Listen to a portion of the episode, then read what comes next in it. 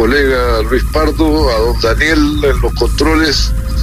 Buenas tardes a Radios Libre y Nexus, como siempre a través de ella, buenas tardes a su distinguida y leal audiencia. Muy bien, vamos a iniciar nuestro programa. En esta oportunidad, el día viernes, tenemos siempre la posibilidad de conversar. Están eh, puntualmente eh, dispuestos para aquello eh, Luis Pardo y Marcelo Chilin de la Cámara de Diputados de Chile. El tema de hoy, lógicamente, la contingencia, lo que ha movido la actividad informativa el día de hoy es el hallazgo ayer por parte de la Policía de Investigaciones en Villa Alemana del cuerpo de la joven de 16 años, Ámbar.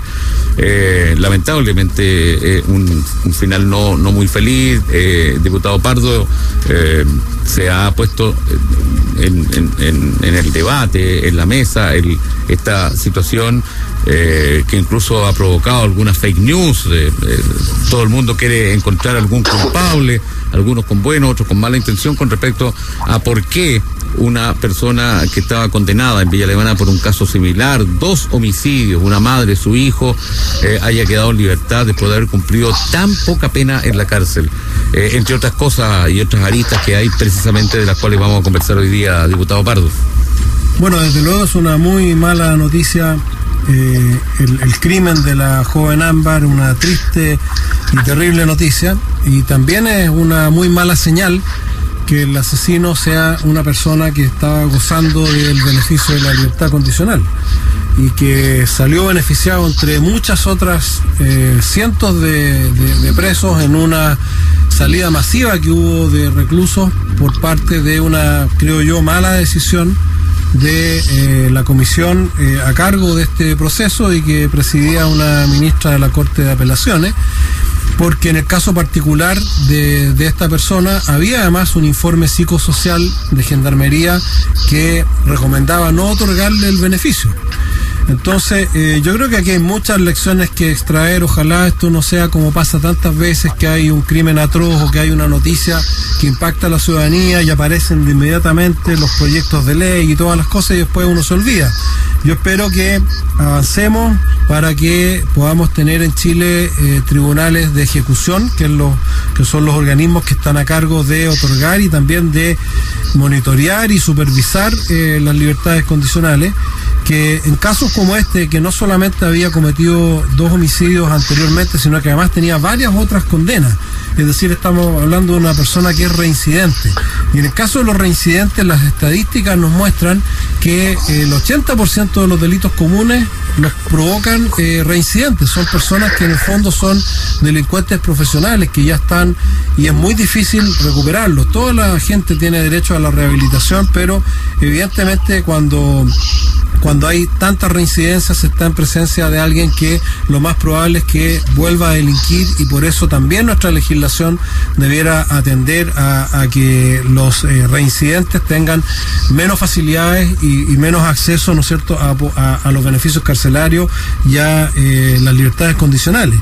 Y, bueno, también es, curioso que eh, el crimen anterior haya sido calificado como un homicidio simple cuando era un crimen bastante atroz también Entonces yo creo que hay mucha experiencia que sacar de esto.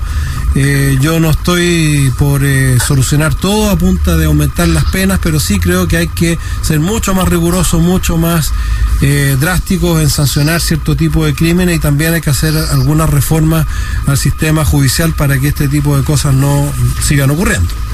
Diputado Chile, ¿qué opinión tiene usted con, respecto a este debate que, se, que se abre, que se conoce y que provoca indignación en el sentido de que un hombre que cometió estos atroces crímenes en la misma comuna en la cual eh, cometió ahora eh, el, delito, el asesinato de Ámbar según su propia conviviente, haya tenido esta posibilidad de salir en, libertad condicional junto a otro grupo de otros reos también que salieron junto a él. Marco, bueno, se trata sin duda de un crimen horroroso que repugna a la conciencia nacional, eso que ha reflejado en la indignación, la rabia, la pena de las manifestaciones que se vieron eh, ayer y por lo mismo del horror y la repugnancia que causa de repente nos hace perder la serenidad y la sangre fría para analizar las cosas y se sacan eh, rápidamente conclusiones fáciles. Espero que no sea así. Ahora, en relación a eh, el sistema que rigió hasta hace poco tiempo atrás de conmutaciones de pena, libertades condicionales, incluso indultos, esto tiene una historia.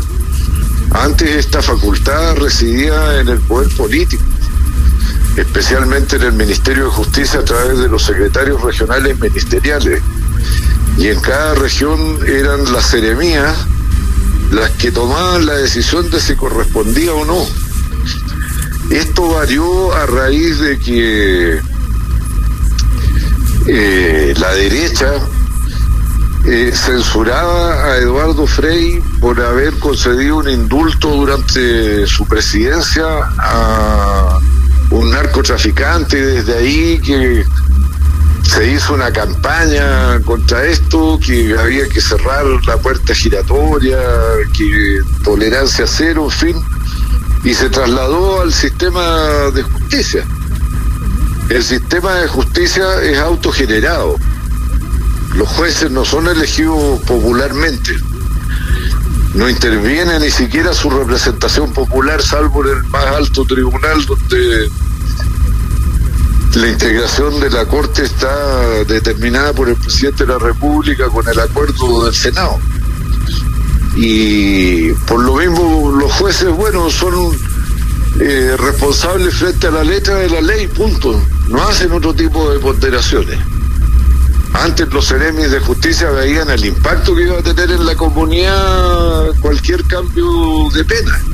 Hoy día ese proceso no se hace, simplemente una especie de ticket, ah, sí, cumple, cumple, cumple para afuera.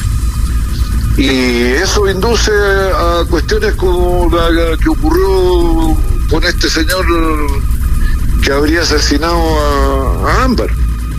Él cumplía con el requisito, ni siquiera había cumplido la mitad de la pena. Tenía una condena de 27 años, llevaba cumplido 11, pero como se establecía un inciso en la ley antes vigente que decía que eh, los que tenían penas mayores a 20 años eh, se les reducía a 20 y por lo tanto por los 11 años cumplía más de la mitad de la pena y le fue conmutada, bueno, eh, pese a la advertencia de Gendarmería de que era una persona peligrosa para la sociedad como lo reveló la vida. Ahora yo creo que esto debe llevarnos a reflexionar sobre el perfeccionamiento del sistema eh, de cumplimiento de penas, pero también de la forma de generación de los jueces. Y aquí no puede seguir siendo que los mismos tribunales van decidiendo las promociones. Tiene que haber un consejo de la de la justicia que es el que un organismo que va evaluando aparte la trayectoria de los jueces sus méritos sus deméritos y va proponiendo las promociones del yo realmente creo que si sirve para algo la muerte de Ámbar aparte para que no se vuelva a repetir por la conmoción que ha provocado en la conciencia de toda la ciudadanía eh, también que sirva para hacer un sistema judicial más eh, atento a las consecuencias de sus decisiones. No se puede seguir con el sistema que está. Hace tiempo que debería haberse modificado, pero bueno, aquí no nos caracterizamos por llegar a tiempo antes de que los problemas ocurran, sino que más bien actuamos reactivamente.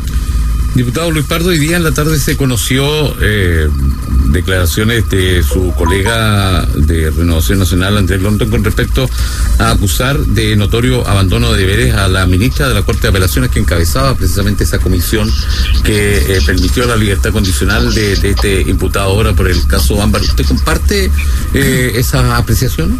Yo comparto el fondo porque efectivamente creo que al haber un informe negativo de Gendarmería, la resolución para dar la libertad condicional a aquellos eh, presos que, que, estaban con un informe negativo debió haber sido una resolución fundada o a lo menos haber pedido otro peritaje, otra, otra, otro informe y eso no se hizo. Se le dio en esa oportunidad la libertad a varios cientos de reos, muchos de ellos con informe negativo de Gendarmería. Ahora, respecto de, eh, de la acusación constitucional, que me parece que, sería una buena, una buena oportunidad, eh, hay que estudiar más a fondo porque aparentemente no se cumplen todos los requisitos y probablemente no prospere y por lo tanto creo que no es bueno el momento en que la ciudadanía está tan sensible frente a este tema eh, alentar eh, expectativas que después no van a resultar. Pero sí comparto que hubo un notable abandono de deberes y, es lamentable que así haya ocurrido. Usted, Marcelo Chilín, ¿qué, qué opina con respecto a, estas declaraciones del diputado Lonton? El diputado Lonton ya sabe que cuenta con mi apoyo. Eh, yo naturalmente que también tengo mis dudas porque esta decisión la tomó una comisión. Es cierto que la presidió la jueza Donoso, pero la comisión que estudió las libertades condicionales y que liberó a cerca de 800 presos eh, fue obra de una comisión de cinco jueces, no de una sola persona. Entonces habría que ver bien cuál es el alcance de la norma. De la acusación, pero yo creo que independiente del éxito de la misma, eh, es una señal importante de que el Poder Legislativo está atento a lo que está ocurriendo y está presto a reaccionar frente a cuestiones que no debieran ocurrir. Así es que, bueno, yo ya lo sabe don Andrés, que cuenta con mi apoyo para la... y naturalmente que le pediré también a abogados en los que confío, que son penalistas expertos, que me den su opinión, a ver cuál es el alcance de la responsabilidad de esa comisión, de cada uno de sus miembros en particular, para estar con una acusación bien fundada, que no haya ser que por insuficiencia en su fundamentación jurídica fracase. Ahora, eh, también aparecieron algunas publicaciones, especialmente en redes sociales, que se indicaban a la presidenta Michelle Bachelet eh, como eh, ejerciendo una facultad de indulto contra este hombre, contra este sujeto. Es una situación que eh, claramente no, no, corresponde a la realidad, ¿no? Para, para despejar cualquier duda. Bueno, la modificación de la ley que hizo el presidente Piñera en su primer mandato sustrajo del poder político, como yo expliqué, la decisión de otorgar o no indultos, conmutaciones de pena, en fin. Y la decisión, si bien se tomó durante el periodo del mandato de la presidenta Bachelet, fue la comisión de jueces la que lo decidió, no el Poder Ejecutivo. Así que, bueno, pero eso ya estar en la, la cancha, ya en el barro, la eterna tontera, no no, no, no, no, ni siquiera da para contestar ese tipo de tonteras. Muy bien, estamos conversando con el eh, diputado Marcelo Chilin y con el diputado Luis Pardo, que son diputados de esta zona, con respecto a este tema que eh, conmocionó al país eh, y, por cierto, se realizaron diferentes tipos de manifestaciones. la gente se notaba y hace mucho tiempo que no veíamos aquello en donde con un solo cuerpo la comunidad salía espontáneamente a protestar eh, con cacerolazos incluso y con otro tipo de manifestaciones, velatones, diputado Pardo, en eh, Limache, en Quilpué, en Villa Alemana, eh, una situación que muestra la impotencia ante esta, lo que se califica como injusticia, exigiendo precisamente justicia. Por supuesto, y, es comprensible que haya un, malestar y se exprese un malestar muy profundo porque es indignante eh, lo que ha pasado y, yo creo que cualquiera se pone además en el lugar de la joven, en el lugar de, su familia. Recordemos que ella vivía, eh, no vivía con su madre, vivía con otra familia, pero era una familia que la había cobijado, acogido y que desgraciadamente por tener que ir a, buscar su dinero, el que, el que su padre biológico le estaba eh, enviando a través de la madre, se produce las circunstancias fatales en que ocurre este crimen horroroso. Entonces eh, es comprensible el malestar de la ciudadanía. Ahora, yo creo que hay varias cosas, decía yo recién, lecciones que sacar de esto. Una de esas, y coincido plenamente con, con Marcelo, que ojalá pudiéramos implementarlo y llegar a eso prontamente en Chile, es cambiar el, sistema de, la carrera funcionaria de los jueces que, los jueces, los ministros, en fin, sean evaluados por un Consejo Superior de Justicia. Hay países como España y otros países europeos donde esto funciona muy bien, donde son ex magistrados, pero muy destacados, eh, académicos, en fin, personas con, experiencia además en, el, en, la judicatura, los que conforman este Consejo y de esa manera no es eh, lo que ocurre hoy día, que por una parte están los jueces superiores eh, calificando, jerárquicamente, son superiores jerárquicos y califican a, eh, a los subordinados y eso tiene eh, muchos efectos que indeseados.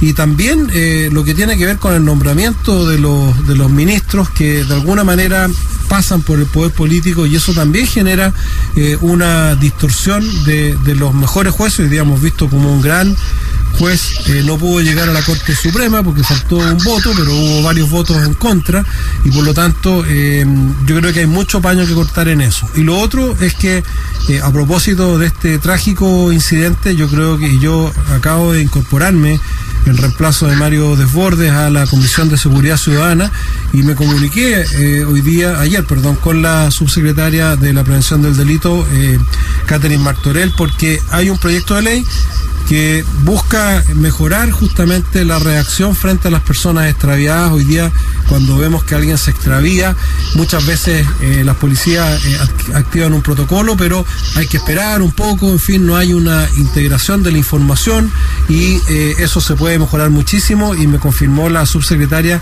que además está en el presupuesto para generar un banco de datos integrado de las personas extraviadas y de esa manera hacer más eficaz la búsqueda, sobre todo en las primeras horas. Descartar que hayan ido a algún centro asistencial, descartar que estén en, manos de una u otra policía, en fin, y poder eh, generar eh, condiciones mejores para los miles de extraviados, porque en Chile tenemos hoy día miles de personas que están extraviadas y probablemente si tenemos un mecanismo de búsqueda oportuno, muchas de esas personas se podrían haber recuperado eh, antes. Así que ojalá podamos de esta trágica muerte sacar lecciones que permitan mejorar nuestras instituciones y mejorar eh, la capacidad para enfrentar este tipo de casos. Así es, bueno, eh, fue motivo de reportaje del Mercurio esta asunción en la Comisión de Seguridad del diputado Luis Pardo, quien también lo felicitamos por, por reemplazar eh, en este rol al ahora ministro de Defensa Mario de Borges. no sé si felicitarlo o compadecerme, porque cada vez que haya un delito de alta connotación pública, yo le voy a ir a reclamar al diputado Pardo que qué es lo que están haciendo. Muy bien, pues voy a voy a habilitar un libro de reclamo especial para, para Marcelo. Que no sea como el del ministro, ex ministro de Salud. Bueno, eh, emerge otro debate. antes, antes de que abandonemos este tema, eh, eh, yo creo que es de toda conveniencia esto que estaba comentando recién respaldo de que exista el Consejo Superior de la Magistratura como el órgano regulador de la carrera funcionaria de los jueces, porque la Corte Suprema debería abocarse a las cuestiones propiamente judiciales y además hay que cambiar el sistema judicial en el sentido de que la Corte Suprema con sus fallos no sienta jurisprudencia, tiene que sentar jurisprudencia. Mire, respecto de las eh, libertades condicionales que estamos hablando a raíz de lo que le ocurrió a Ámbar, hoy día cada región determina sus propios eh, términos de otorgamiento de las libertades condicionales. No hay un criterio uniforme para todo el país. ¿Por qué? Porque, bueno, la Corte Suprema no, no sienta jurisprudencia, o sea, fallos con validez general para todo el país. Y eso es una anomalía también, como va a haber una justicia para Arica y otra justicia para Valdivia. No, no puede ser, somos no somos iguales frente a la ley. Eh, hay una cosa que también antes de cambiar de tema y antes de irnos a, los comerciales eh, que acaba de mencionar el diputado Pardo, ahora como flamante presidente de la Comisión de Seguridad de la Cámara de Diputados, este protocolo eh, eh, que, ojalá cambie, este criterio de prioridad que se le da en los tiempos de búsqueda de una persona cuando ha desaparecido, porque para la policía, que es una institución, claramente tienen que cumplir ciertos ciertos tiempos, ciertos parámetros, vale decir un protocolo, pero para alguien que ha perdido a un hijo, a un ser querido, cada minuto que pase eh, es tremendamente importante y se está perdiendo. Por lo tanto, diputado Pardo, ojalá que esa situación que usted ha puesto hoy en la mesa precisamente sea eh, importante dentro de su gestión. De todas maneras, yo aclarar en todo caso que no soy presidente de la comisión, pero pero sí la, la, integro y como dije... ¿Quién es presidente? Eh, el diputado Calisto de la ah, democracia cristiana. que yo juraba que era presidente. Pero... Se le quito, le quito las felicitaciones. Pero como digo, eh, ese es un proyecto de ley que entre otros fue, eh, entiendo que el autor es Pablo Cast y nosotros en su momento lo suscribimos. Después llegó un momento en que ese proyecto requirió de la iniciativa del Ejecutivo. El Ejecutivo le puso una indicación sustitutiva para poder validar que se generara este banco unificado de datos y esta y este protocolo, digamos, más transversal, donde se active una alerta, porque tal como pasa con los primeros auxilios, las primeras horas son quizás las más importantes para ubicar a una persona y, evitar un desenlace fatal como el que ocurrió en este caso. Así que ojalá efectivamente podamos avanzar en ese y en otras iniciativas que mejoren la, la, la seguridad y la tranquilidad de las personas. Yo creo que es tremendamente vital que se avance en aquello, eh, diputado Pardo. Hoy es el día del dirigente social. Nos quedan eh, un par de minutos antes de ir a los comerciales para eh, enviarle un saludo a esa gente que tiene que tener un, contacto. Yo vi que usted hizo un saludo a través de sus redes sociales precisamente para, para ese tipo de, ciudadanos que con mucho esfuerzo y muchas veces con sacrificios son incomprendidos en, la mayoría de los casos, pero ejercen igual con, con mucha valentía su rol. Son, son incomprendidos, pero pero, por Dios que son eh, importantes y, a los cuales les debemos además que resulten muchas cosas. Son los dirigentes los que pelean detrás de un proyecto, los que a veces dan la cara. Piensa tú en los comités de vivienda, por ejemplo, que estamos viendo hoy día. Entre paréntesis, voy a ir a visitar un comité de vivienda La Palma que está hoy día recibiendo ya el inicio de, de las obras.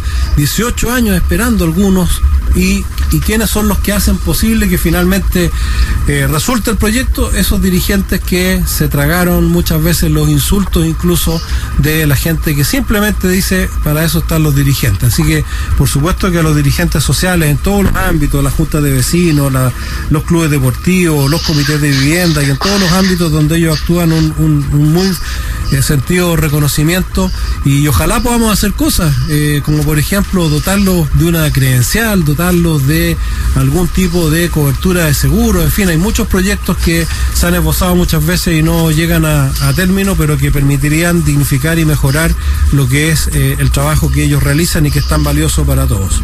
Diputado Chilen, ¿alguna palabra para los dirigentes vecinales sociales que pues están escuchando? Por supuesto, Marco, felicitarlos. Quiero contarle a usted y a través suyo a la gente que nos escucha que el decreto promulgatorio de la ley que instituyó el Día del Dirigente Social lleva mi firma. Bien, qué bien. Yo, yo era subsecretario de Desarrollo Regional y Administrativo y entre otras cosas llevábamos el tema de las organizaciones sociales, como lo es la ley de junta de vecinos, que también lleva mi firma, el, el decreto promulgatorio de la ley.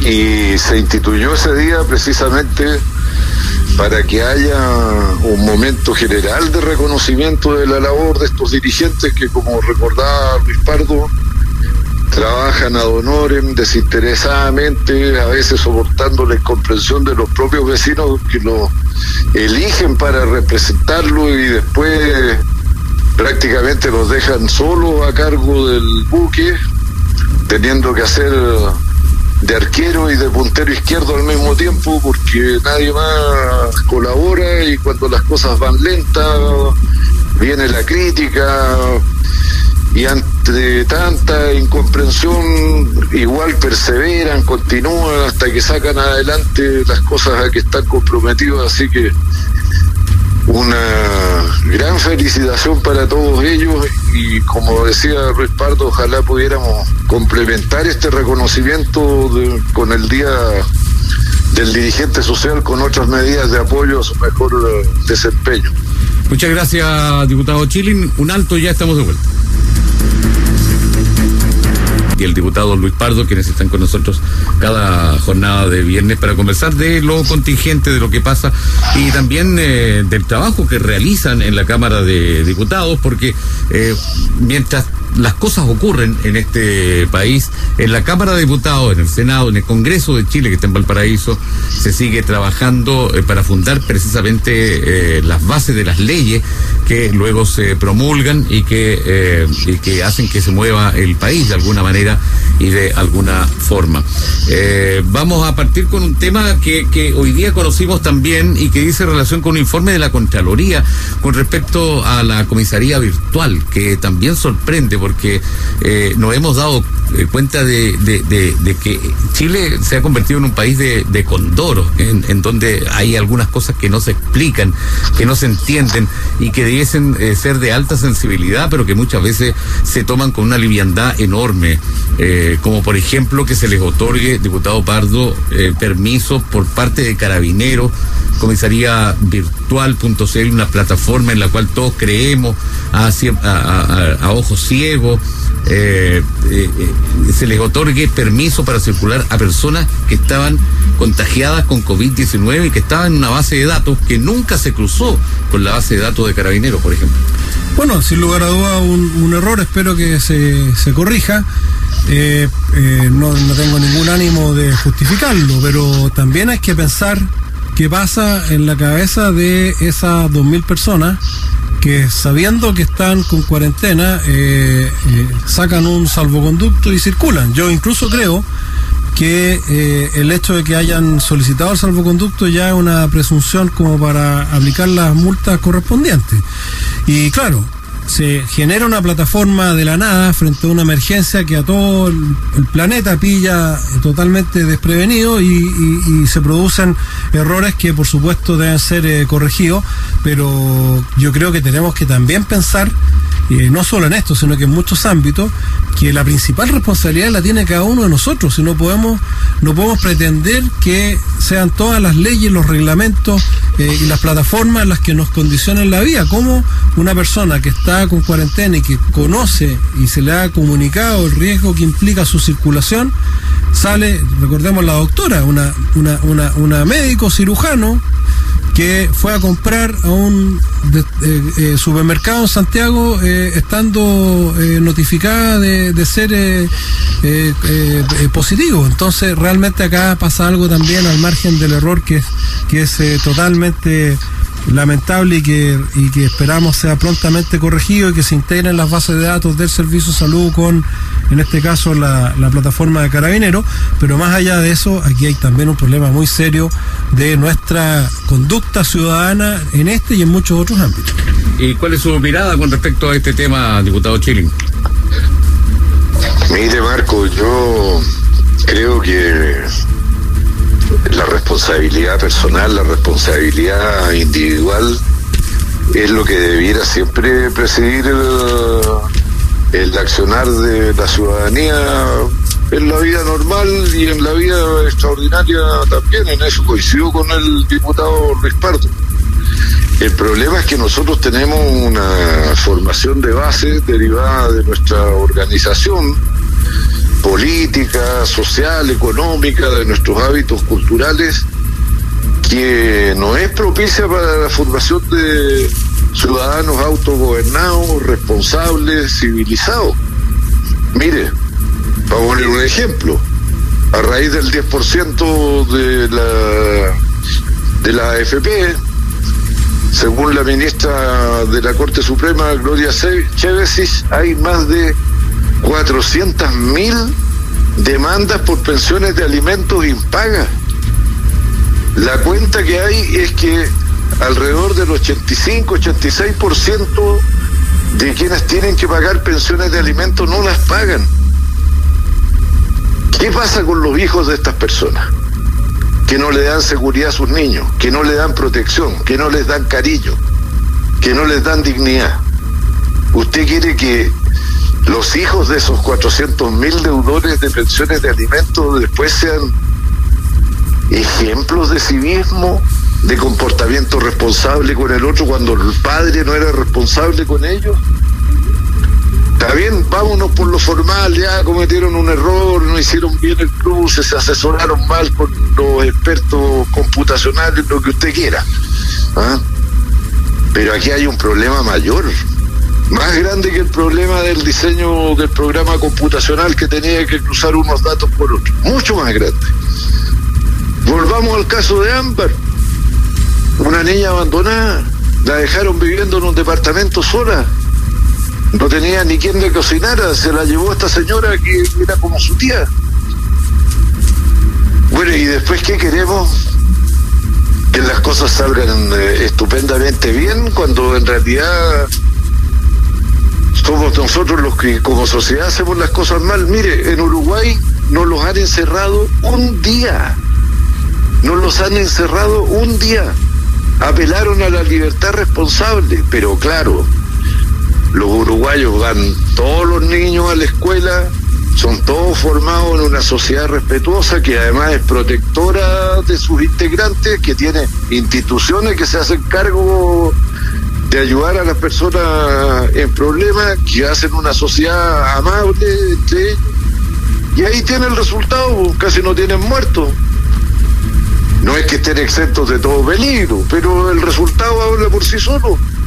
Nosotros estamos lejos, lejos de eso. Y está bien, ya hubo un error de carabineros, pero y la responsabilidad de cada uno, porque aquí se van a empezar a levantar las barreras sanitarias. Hay unos que andan ahí presionando que las escuelas que vuelvan, otros presionando que vuelva la economía, que los malls, que esto, que el otro. Entonces eso se va a volver irresistible, agréguele a eso las penurias económicas y que vamos a salir en estampía a, contagiarnos unos con otros o lo vamos a hacer responsablemente. Y ahí que le vamos a pedir eh, que haya un carabinero por cada uno de los que salimos a la calle, ¿eso es posible? No, pues. Aquí tiene que haber autogobierno de las personas, pero para que haya autogobierno tiene que haber educación, protección, respeto desde chicos, pues si no la cosa no pasa. Eh, exactamente, porque es bien paradojal que la misma gente, diputado Pardo, pida, por ejemplo, en Quillota más fiscalización. Lo mismo en Calera y La Cruz. La gente pide fiscalización y después se queja cuando la fiscalizan en exceso. Es que el que pide fiscalización es el que está consciente a lo mejor de que, el, de que está cumpliendo con las normas y le molesta con toda justicia que hayan otros que no las respetan. Entonces, el que, el que pide fiscalización es porque seguramente es un ciudadano consciente, ordenado, responsable y que ve que otros andan haciendo de la suya y, claro, el otro que anda haciendo de la suya cuando le ponen fiscalización se molesta. Es muy difícil eh, gestionar eh, este tipo de situaciones, pero en esto coincidimos plenamente en las dos intervenciones anteriores con Marcelo que aquí el problema de raíz es la conciencia y la responsabilidad individual.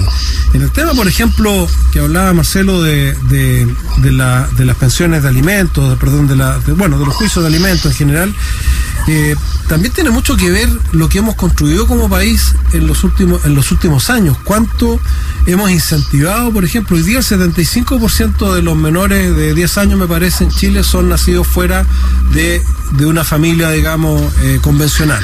Yo no tengo absolutamente nada en contra de ningún tipo de organización familiar. Creo que todos tienen derecho y, a todos tenemos que brindarle la mayor protección posible.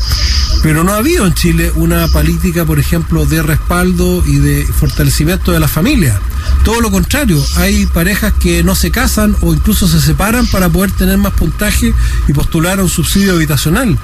Eh, hay familias que logran eh, el beneficio, por ejemplo, de la gratuidad para, para uno de sus hijos y cuando quieren ir por el segundo ya no les alcanza para el segundo porque les cambiaron el, el puntaje. Entonces, hay toda una arquitectura también que hemos construido de políticas públicas, de políticas sociales, que en vez de fortalecer la familia, que debiera ser el núcleo que ampare, cobije, le dé contención y cuidado a, los niños, la hemos prácticamente atacado a través de muchas políticas que están mal diseñadas. Entonces yo creo que hay mucho también que aprender de eso y tratar de, de corregir. Si no fortalecemos la familia, si no les damos el incentivo justamente para hacer familia y no al revés, incentivarlos para que se desagreguen, eh, obviamente vamos a tener casos terribles como el que estamos comentando y no vamos a tener ese seno en torno al cual se construyen justamente los valores, entre ellos el valor de la responsabilidad. Ahora, con respecto a, lo que hablaba recién el, diputado Pardo y que dice, relación también lo mencionaba el diputado Chilen, que dice relación, por ejemplo, con la vuelta a clases, eh, que es algo de, lo cual de nuevo se está hablando hablando. Eh, hay voces que eh, celebran que esto ocurra. Eh, y otras que, y la mayoría, que no, que no se vuelva a clases presenciales. Pero de todas maneras el gobierno tiene que tener un plan, tiene que tener trazado una carta GAN. no obstante, esta se puede ir modificando, moviendo con respecto a la contingencia. Pero yo creo que es sano hablar precisamente de estos temas, diputado Pardo. Bueno, yo le, puedo dar una suerte de primicia si es que no se ha hecho público todavía, pero efectivamente el Ministerio tiene todos los protocolos para la vuelta a clases, pero eso no significa que esté pensando en volver a clases mañana. Lo hemos dicho muchas veces en este y en otros programas. Significa que cuando se cumplan ciertos requisitos a nivel comunal respecto de el avance de la pandemia, y se cumplan los requisitos dentro del establecimiento y se puedan cumplir con todas las normas, eventualmente en ese lugar se va a volver paulatinamente a clase. Pero el componente clave que se ha resuelto y que va a regir es que esa vuelta a clase va a ser voluntaria. ¿Por qué? Porque efectivamente hay muchos padres que dicen yo no voy a mandar por ningún motivo a mis hijos a clase, no lo voy a arriesgar a, a, una, a un contagio y es perfectamente comprensible y perfectamente legítimo. Pero también hay muchos padres que necesitan, por sus condiciones de confinamiento, por su situación particular, que ese niño pueda volver eventualmente a, ni siquiera a clase, pero volver al colegio, tener su alimentación y poder estar eh, con todos los servicios que hoy día presta la escuela. Y por lo tanto, a ese padre también hay que atenderlo y también hay que darle las facilidades. Y si están las condiciones sanitarias dadas tanto a nivel comunal como a nivel de ese establecimiento, cuando se pueda, esos padres que voluntariamente quieran volver a clases van a poder hacerlo y eso va a ser, creo yo, la tónica con que se va a ir eh, regulando esta situación que, que efectivamente genera mucha angustia en algunos. Unos por no poder volver a clase y otros porque no quieren por ningún motivo hacerlo y, se está entonces buscando esta solución que, pienso es lo más sano para eh, que esto no produzca eh, ningún inconveniente voluntario. En realidad es un, es un término que eh, recién estamos conociendo, tal como lo dijo el diputado Pardo de manera exclusiva. ¿Qué opina usted de, de esta fórmula de vuelta a clases que está propiciando el gobierno eh, que, o que en la cual está pensando precisamente cuando se cumplan todas las condiciones que deben cumplirse, diputado Chilín? Marco, mire, viendo lo que pasa en otras partes del mundo con el coronavirus, donde ya se creía que se le había superado y la cuestión estaba volviendo y van a volver al encierro, me refiero a países como algunos de Europa.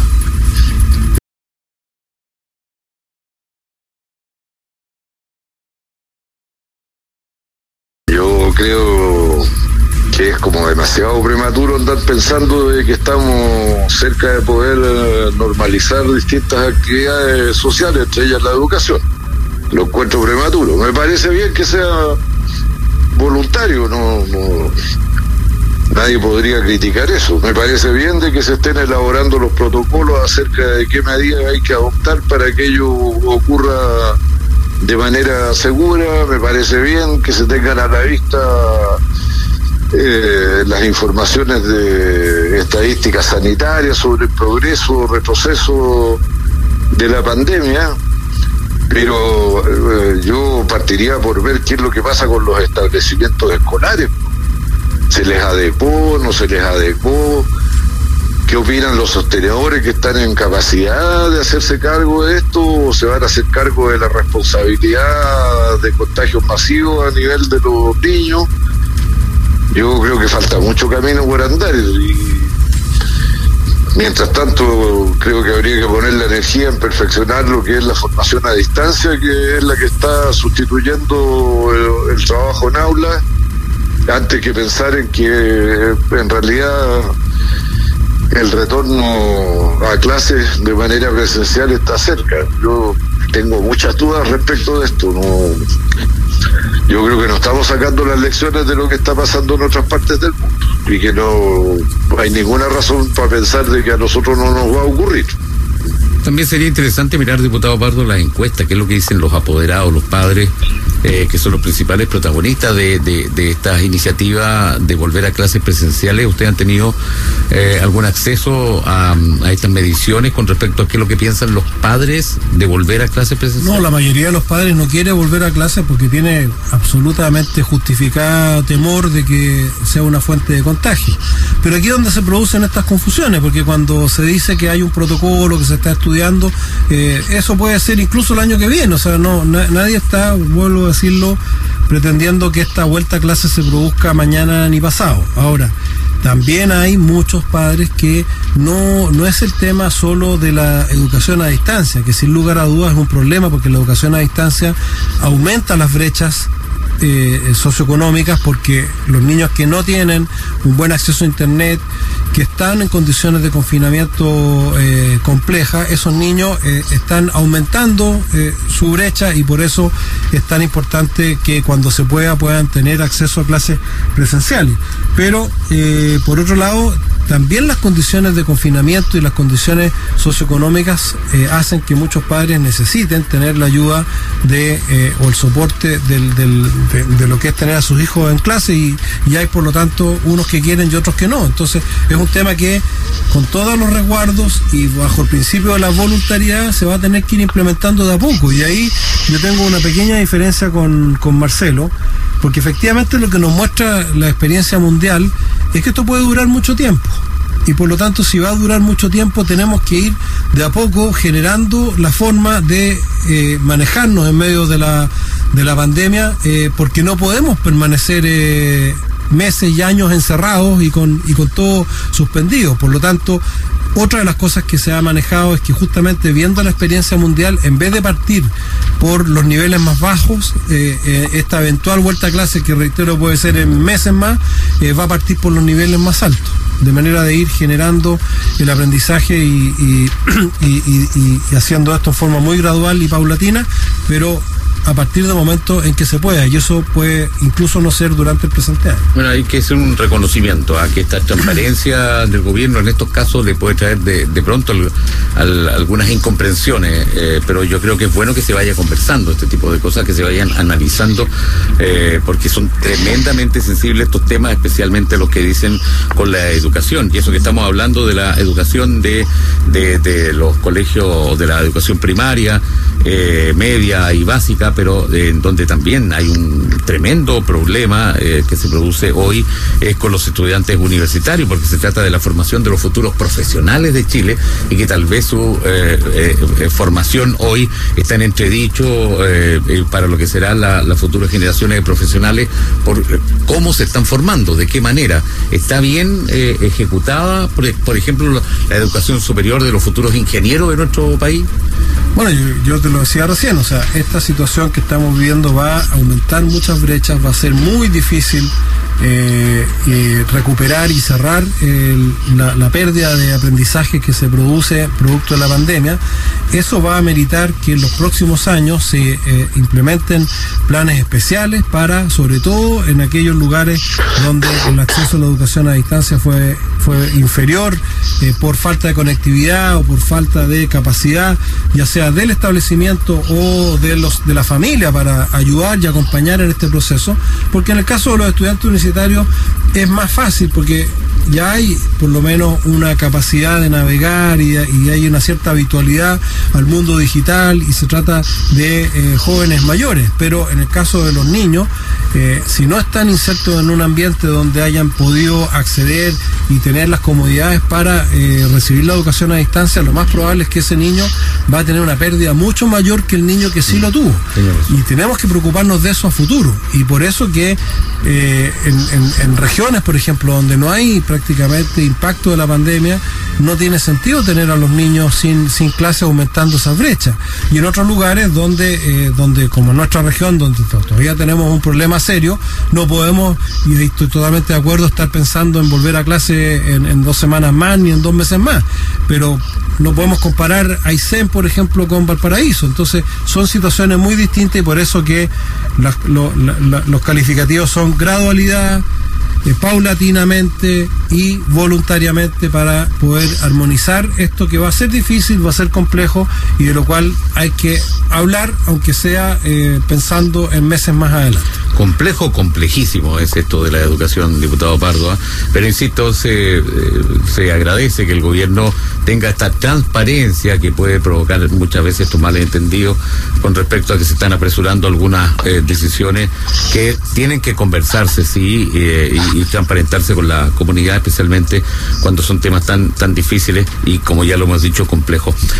nos quedan los últimos minutos, diputado Marcelo Chilin, en materia de, de su trabajo de su pega legislativa. Eh, ¿Hay algo que quisiera destacar eh, y que ponemos precisamente estos últimos minutos del programa a su servicio?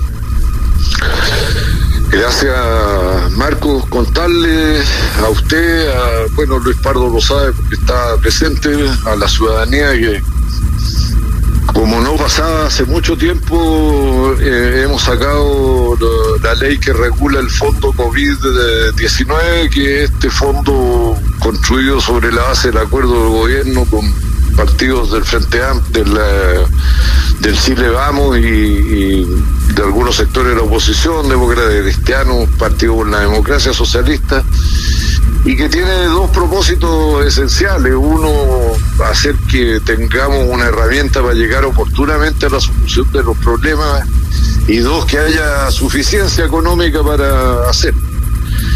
Y bueno, la discusión partió bien trabada porque el gobierno estaba pidiendo lo que nosotros estimábamos facultades en exceso. Finalmente se allanó a que este fondo va a ser eh, eh, aplicado con eh, apego a lo que es el control de legalidad de la Contraloría General de la República y también al control democrático que ejerce el Parlamento.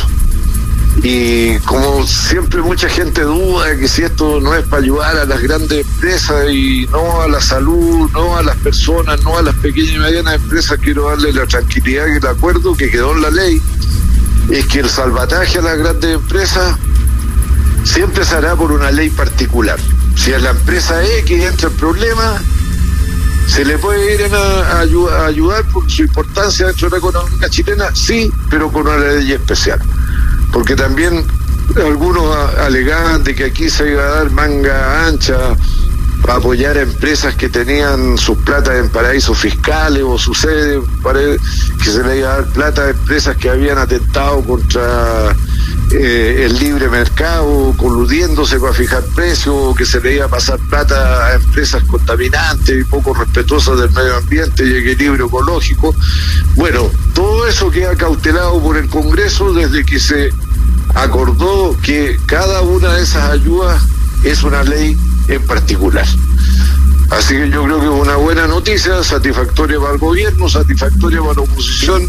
Esperemos que el Senado haga su parte pronto para ya tener este marco regulatorio de este fondo especial transitorio por dos años cuanto antes en vigencia. Muchas gracias, diputado Chilín. El diputado Eduardo lo hemos visto con bototos reforzados con la Cruz Roja Villa Alemana, lo vimos en Petor, Calañipa, con el ministro de Obras Públicas ahí inaugurando pavimentaciones.